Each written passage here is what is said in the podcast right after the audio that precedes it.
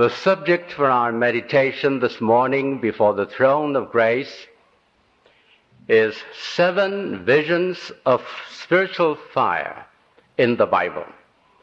Seven visions of spiritual fire in the Bible. Now today we're living in an age of fire. The fire of wars, the fire of carnal desires. It is the will of God that we, as His children, should be in possession of a different kind of fire. The fire of faith, the fire of prayer, the fire of dedication, the fire of hope, and above all, the fire of the Holy Spirit. It is with this kind of spiritual fire that we're able to overcome the carnal fires and the worldly fires.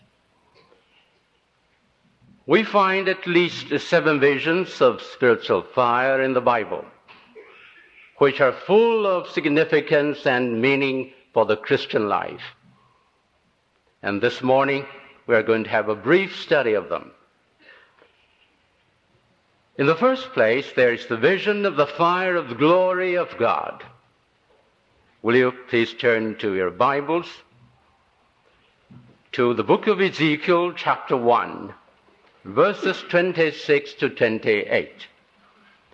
Ezekiel 1, verses 26 to 28. I'm reading from King James Version, which may be out of use with you, but in use with me. Beginning with verse 26. And above the firmament that was over their heads was the likeness of a throne, as the appearance of a sapphire stone. And upon the likeness of the throne was the likeness as the appearance of a man above upon it. And I saw as the color of amber, as the appearance of fire round about within it, from the appearance of his loins even upward.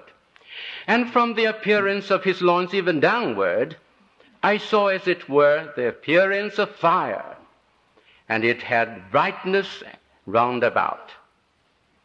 As the appearance of the bow that is in the cloud in the day of rain, so was the appearance of this brightness round about.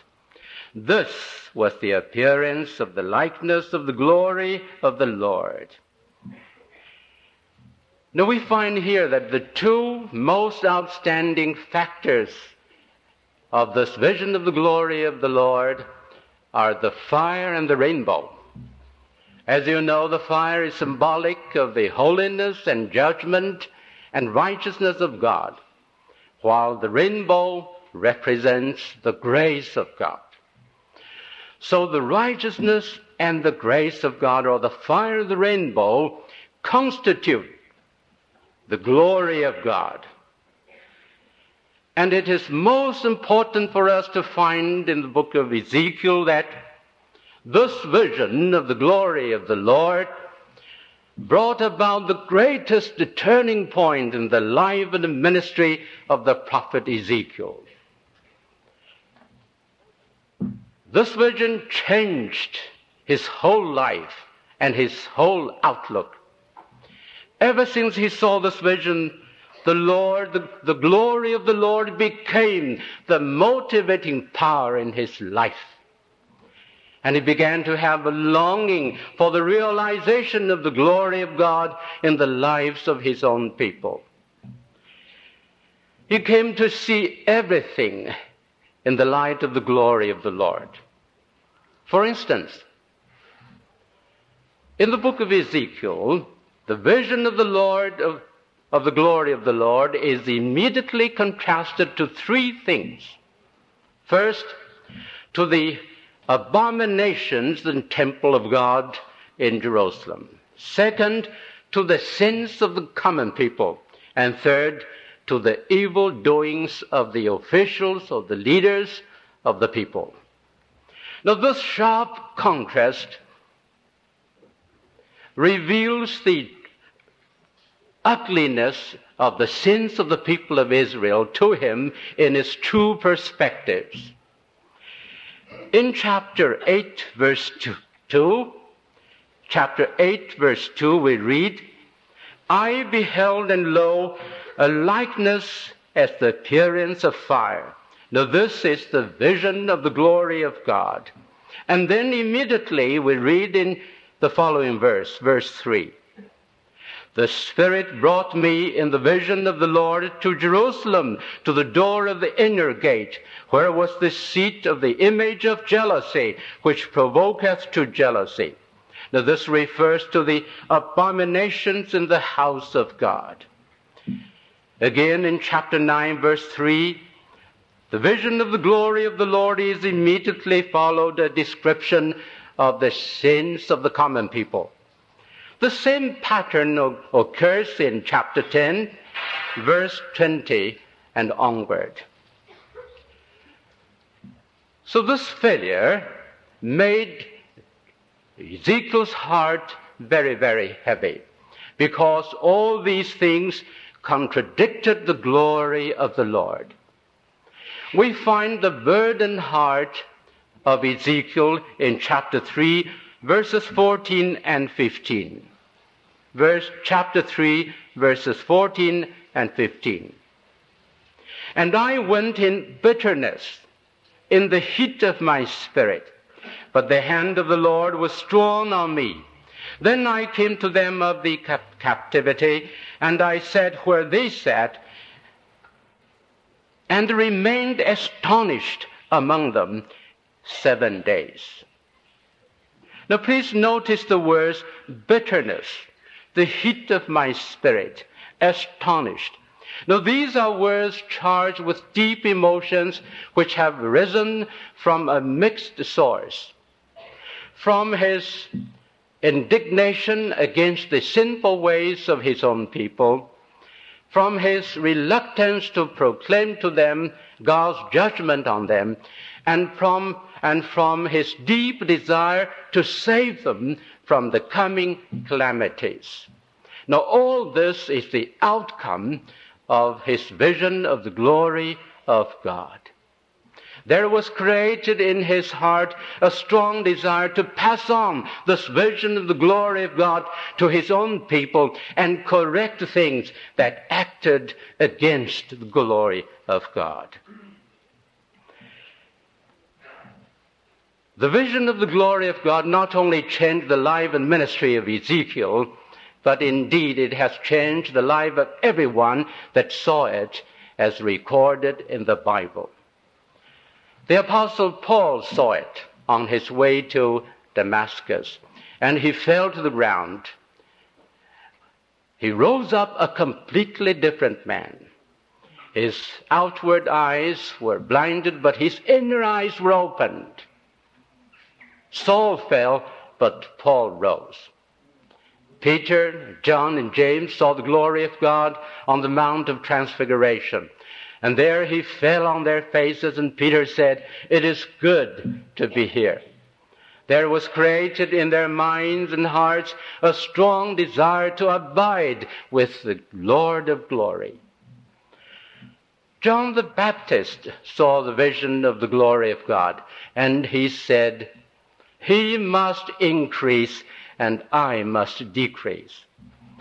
John the Apostle saw the glory of God on the Isle of Patmos, and he sang victory in face of trials and persecution.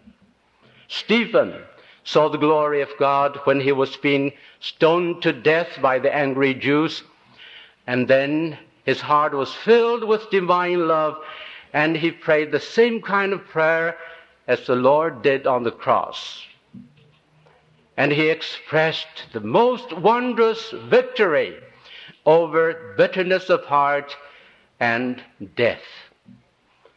So the vision of the glory of God did wondrous things to them, and it will do the same thing for us. It is also interesting to find in the book of uh, Ezekiel, chapter 9, verse 4, that there were people in the city of Jerusalem who wept for the iniquities of that city. And on their foreheads, the messenger of God made a special mark to indicate that they were favored people of God. They were the people that had the same heart of God as God. They had the heart of God. They hated the things that God hated, and they loved the things that God loved. We find spe- three special kinds of people in the Bible on whose foreheads God has made a special mark to indicate that they have special relationship with God. We find them in the book of Revelation, chapter 3, verse 12. We're told here that they are the people that obey the word of God. They have entered into the doors of opportunity as the Lord opens it for them. They have become the pillars of the house of God, having made great contributions to the cause of Christ. We find these people in the book of Revelation, chapter 14, the first verses. These are the people who have followed Jesus Christ all the way, who have dedicated their lives to the Lord without any reservation. Again, we find them in Ezekiel chapter 9, verse 4, which we just mentioned. And they are the people who have the heart of God in them, who wept for the iniquities of the people of God in the city of Jerusalem, hating what God hated, loving what God loved. We pray that we may have a share of their experience.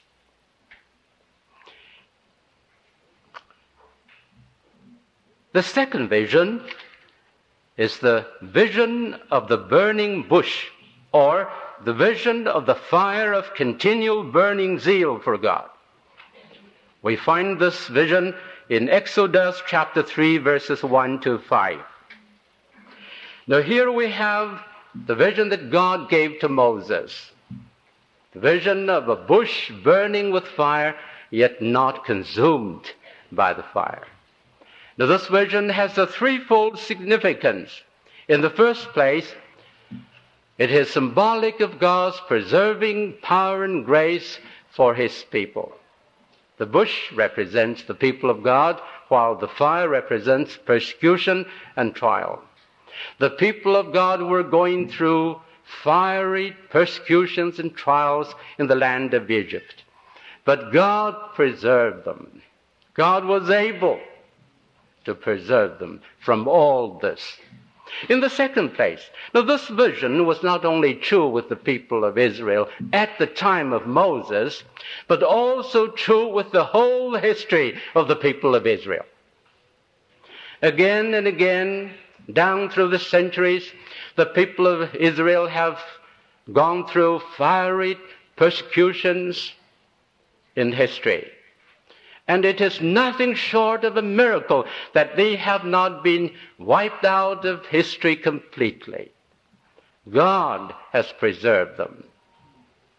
In Hong Kong, my heart was greatly encouraged as I watched the news on the TV about the parade of Christians in the streets in the city of Moscow, Russia.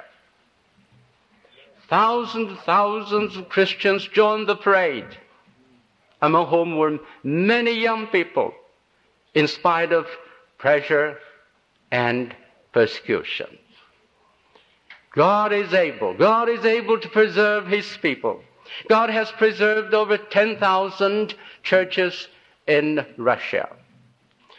Last February, I was in West Germany at invitation to speak at meetings during uh, what they called the Missions Week. One week in the south and another in the north. And during that time, I stayed with the Lutheran pastor of the state church. Now, this pastor has written a book about the situation of Christians in Russia. And I asked him a question. I said, How many Christians do you think are there in Russia? 20 millions? He said, No. There must be 50 millions of them. I was surprised to, to hear that. God is able. God is able to preserve His people under any circumstance. Two years ago, a member of my church, a young man, went to a seminary to train as a full-time Christian worker.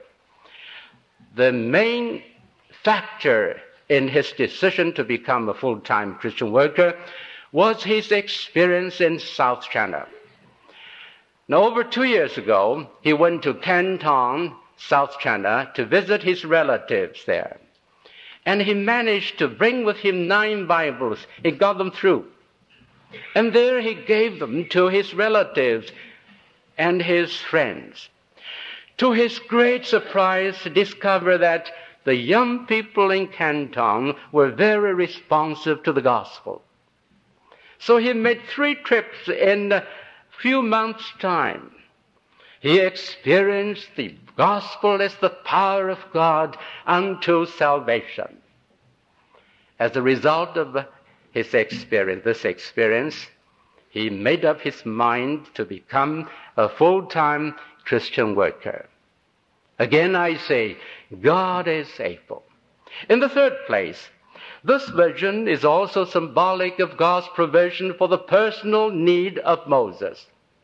God enabled Moses to serve him with continued burning zeal. Moses had a burning love for God and for his fellow people. He loved God and he loved his fellow people. He served them faithfully. He burned in all his service. God uh, sustained his burning zeal for him during those 40 long years. He was kept faithful to God during that time all that time. God preserved his burning, burning zeal for him. A number of years ago, I went to Tokyo for meetings. And after one of the meetings, a Chinese gentleman came up to speak to me. I never dreamed that I would meet him there. He was one of my schoolmates during our junior high school days in our hometown in North China, Qingdao City. Um, then he told me the wonderful story of his conversion, in which I saw the fire of zeal in witnessing for the Lord. Now, when the war broke out between China and Japan, he fled away from our hometown in the north and went further and farther and farther south until he settled down in the city of Canton in the southernmost province of China. And there he, he entered into a medical college. And when he was a third year medical student, he was down with a serious case of TB. And then, because of further developments of the, the war, he was transferred to another hospital further inland, where after close examination, he was laid aside as a hopeless case of TB. He was laid in a special room waiting for death. But there, every morning, a doctor, a Christian doctor, came to see him to pray for him. And one day, the doctor knelt down by his bedside and prayed for him. And after he had left, he noticed that his bedside was wet with tears. He was deeply moved as well as puzzled. He thought to himself, now this doctor is no relative of mine, nor a friend. Why should have he prayed for me like this? He was deeply moved and his heart was opened and he accepted Jesus Christ as his personal savior. And then a great miracle happened. He was completely healed in a few days' time. And then he got up from his deathbed and he began to witness for the Lord in, in, the, in the various wars. Two great miracles happened that time. The first one was the miracle of healing. The other, the miracle of burning love for others, which is a greater miracle. And I've been able to verify this fact through another friend who was there during the war years. He told me the name of the doctor. I'm glad that it's a true story. The third vision, the vision is the vision of the fire of sanctification leading to renewed dedication. The vision of the fire of sanctification leading to renewed dedication. Isaiah chapter 6, verses 1 to 8. We're also familiar with this vision. In this vision, the prophet Isaiah was cleansed by a piece of burning coal from the altar. And this resulted in his renewed dedication. He cried out to God, Here am I, send me. Now, before this experience, the prophet Isaiah had been already serving God. But this experience of sanctification brought him into a fuller dedication, a deeper fellowship with God, a more fruitful ministry, and a more useful life. In my study of the book Revelation, I've discovered something which has been a great inspiration and help to me ever since. I discovered a number of years ago that in the wonderful symbolism employed by the Holy Spirit in the book of Revelation, God Himself is represented as jasper in chapter 4. And then in chapter 21, the overall glory of the city of New Jerusalem is described as jasper. And once again, the walls of the city of New Jerusalem are built with jasper. And yet again, the first foundation of the city of New Jerusalem is jasper. So jasper, jasper, jasper, jasper. Now, why so much of jasper? Is it because that the Apostle John had a special fancy for jasper? As we all know, jasper is symbolic of holiness and heavenliness. Now, this symbolism teaches us that God is holy, and everything about God is holy. And we, as His people, must be holy too when we are purged of all things that are unworthy of Christ, we become vessels of honor, meet for the Master's use. May God bring about this deeper experience of sanctification in the lives of every one of us here. The fourth vision is the vision of the fire of victory. 2 Kings chapter 6 verse 13. Second Kings chapter 6 verse 13. We find here that when the prophet Elisha and his servant were surrounded by chariots and horsemen, Elisha said to his servant, Fear not, for they that be with us are more than they that be with them. Then he prayed for his servant, and then God opened his eyes, and he saw chariots and horses of fire round about Elisha. The same kind of vision occurred when Elijah, the master of Elisha, was caught up to God in a chariot of fire. So this is the vision of fire by spiritual power. It is most interesting to find in the Bible that both Elijah and Elisha are called by a very special name. They are called the chariot of Israel and the horsemen thereof. What a wonderful name. Now that is exactly what these two men of God meant to the nation of Israel. They brought strength and victory to the people of God. They were equivalent to thousands and thousands of horsemen and chariots because they were men of God, men of faith, men of prayer, men of dedication, and men filled with the power of the Holy Spirit. Now, I want to say emphatically today that it is the will of God that there should be a revival of the spirit of Elijah in the last days before the second coming of Jesus Christ our Lord. Now, this statement is based on Revelation chapter 11, verse 3, which talks about the coming of Elijah, which talks about the two witnesses, one of whom is generally identified as the prophet Elijah. Elijah will come back again. Now, there are different interpretations of the coming of Elijah into the world again. There are people who say Elijah will come back in person. Others say no. Someone like Elijah will come back to the world, as in the case of John the Baptist as Elijah before the first coming of the Lord.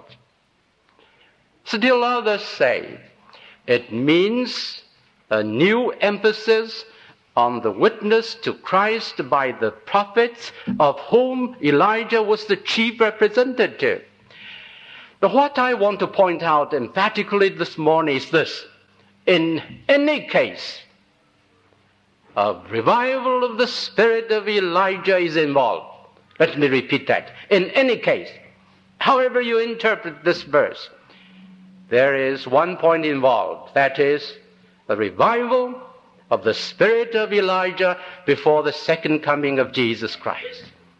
So, we are justified in saying it is the will of God that there should be, there should be a revival of the spirit of Elijah in these last days before the second coming of Jesus Christ. Now, what is the spirit of Elijah? When I think of Elijah, I think of fire the fire of his faith, the fire of his prayer, the fire of his dedication, and the fire of the Holy Spirit in his life. This is exactly what we need today. We need a revival of Elijah's spirit of faith in an age of unbelief. We need a revival of Elijah's spirit of prayer in an age when praying Christians are getting less and less, fewer and fewer. We need a revival of Elijah's spirit of dedication in an age when many, many Christians are self centered, egoistically minded, and materialistically oriented. We do need, we do need a call, a general call, a universal call for revival of the spirit of Elijah today in your life and mine, and in the general life of the Christian churches across the whole world. The fifth vision is the vision of the fire of service. We find this again in the first chapter of the book of Ezekiel. Ezekiel 1. Here we have the vision of the four living creatures. Now, the four living creatures represent a twofold, um, has a twofold meaning. In the first place, it's symbolic of redeemed humanity as exhibited in the life of Jesus Christ. In the second place, they are a special kind of angels representing the ideal service of God. So they represent both the redeemed humanity as exhibited in the life of Christ and ideal service of God. Now, in verse 13 of this chapter, we find that there is fire in the four living creatures. Two kinds of fire coal fire and lamp fire. Now, coal fire is symbolic of uh, the righteousness and judgment of God as explained to us in chapter 10, verse 2. And the lamp fire indicates the light that the truth of God throws into their service. But in addition to these two meanings of the fire and the four living creatures, there is another meaning which is suggested naturally to us by this fire and the four living creatures, and that is the fire of service, which reminds us of the, of the words of Paul, fervent in the Spirit, serving the Lord always, according to the Chinese Bible. Be fervent in the, in, in the, be fervent in spirit, serving the Lord always. The fire of service. As you know, there are two kinds of special angels in the Bible the seraphims and the cherubims. The word seraphim means fire, and the word cherubim means knowledge. And since these two kinds of angels represent ideal service of God, so it is only evident that it is the will of God that there should be the combination of fire and knowledge in our service for Him. There should be a combination of fire and knowledge in our service for God. We do not only serve Him with cold knowledge, no, but also with fire. Not only fire, but also knowledge. Both are needed. My heart is thrilled whenever I see a professor of theology preaching with real faith and conviction and the spirit of dedication. I always praise God whenever I see that. And I look for that. That's the kind of people that we need today. Serving God with a combination, a precious combination of fire and knowledge. The sixth vision is the vision of the fire of prayer. Revelation chapter 8, verses 1 to 3 to 5. Revelation 8, verses 3 to 5. And another angel came and stood at the altar, having a golden censer, and there was given unto him much incense that he should offer it with the prayers of all saints upon the golden altar, which was before the throne. And the smoke of the incense, which came with the prayers of the saints, ascended up before God out of the angel's hand. And the angel took the censer and filled it with fire of the altar and cast it into the earth. And there, there were voices and thundering, thunderings and lightnings and an earthquake. We see here an, an angel filling the golden censer with fire and casting it into the earth. And then things begin to happen in relation to the outworking, outcarrying of God's plan of salvation on earth. As you know, the golden censer is symbolic of the prayer of Christ as well as the prayer of the people of Christ. We're told here that when the, the fire of prayer is kindled, things begin to happen in relation to the outcarrying of God's plan of salvation. So this vision teaches us the most important lesson that there is a close relationship between our prayer and the outcarrying of the plan of God. I was privileged to be present at um, Explo 74 at Seoul, Korea. And I was invited to speak to 6,000 Korean pastors morning after morning for four mornings. And I remember when I arrived for the third morning, I arrived to discover that the place was half empty. I wondered why. Then I was told a great, great fact. The pastor said last night, 600,000 Christians gathered together for an all night prayer meeting. Please listen 600,000. No, I've not, made a mistake. 600,000 Korean Christians met for an all night prayer meeting. So, half of the pastors were still sleeping that morning when I arrived. So that was the first time I ever thanked God for a half empty place. a Korean pastor said to me, now, Pastor Teng, if 600,000 Christians have gathered to pray like that, God is bound to do something special, not only for Korea, but for the whole world. I believe in it. Some people have asked me, now what's the result of this praying of the Korean Christians? It has been reported that the rate of the growth of the Christian community in Korea is four times faster than that of the growth of the population of Korea. That's the only place in the whole world that this happens. Four times faster with the growth of Christian community in Korea. Praise God for that. This is a great testimony to the whole world and to all Christians across the world. We are called upon to have a revival of believing prayer in these last days. God needs it. And you and I need it. And the Church of Christ needs it. And finally, the vision of the fire of the Holy Spirit, which we find in the book of Revelation, chapter 4, verse 5. Now, this vision is called the vision of the seven lamps of fire before the throne of God.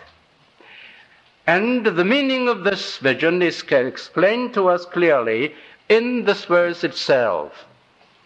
This represents the seven spirits of God, which in turn means the complete ministry of the Holy Spirit. This fire of the Holy Spirit reminds us of the Pentecostal scene. Three things happened at the coming of the Holy Spirit at Pentecost. First, a rushing mighty wind, symbolic of power, and a strong breath of new life, which the believers, the apostles, disciples experienced. Second, there were tens, tongues of fire falling on the heads of the disciples, representing burning witnessing for the Lord. And third, there was the phenomena of speaking with tongues, which was a prophetic picture of the fact that under the power of the Holy Spirit, the gospel of Christ will be, would be preached in all the parts of the world where various tongues are spoken. When, when this was first revealed to me, oh, my heart was filled with praise. Lord, I praise thee for giving us this prophetic picture of things to happen. Things that are happening today before our own eyes were given to us in this prophetic picture 2,000 years ago. If we say Jesus Christ is both the author and finisher of our faith, then we can say the Holy Spirit is both the author and finisher of Christian missions. We have nothing to fear in, in evangelism and missions because the Holy Spirit promotes it and He will finish it. The Lord thinks so much of the Holy Spirit that He virtually forbade His disciples to start their work before they had been endued from power on high. The Lord said to His disciples, Ye shall receive power after that the Holy Spirit is come upon you. Then you will be my witnesses from Jerusalem right to the ends of the earth. The Lord also said something to his disciples which, which at the time they could not understand. As recorded in the, in the book of John, chapter 14, verse 12, the Lord said to them, the things that I do, ye shall do also, and greater things than these shall ye do, for I go to my Father. The Lord went to his Father, and the Holy Spirit came down. And in the power of the Holy Spirit, the disciples of Jesus Christ were enabled to do greater things than Jesus himself had done on earth. They understood it later on.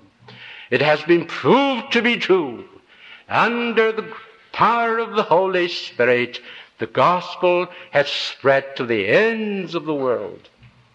This is a testimony to us to strengthen our faith today.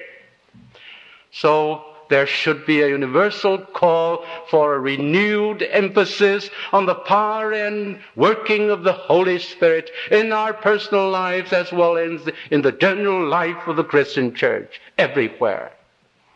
These are the seven visions of fire which we find in the Bible. And it is our united prayer, heartfelt prayer, that Lord, send down thy fire on us, that we may continually burn for thee.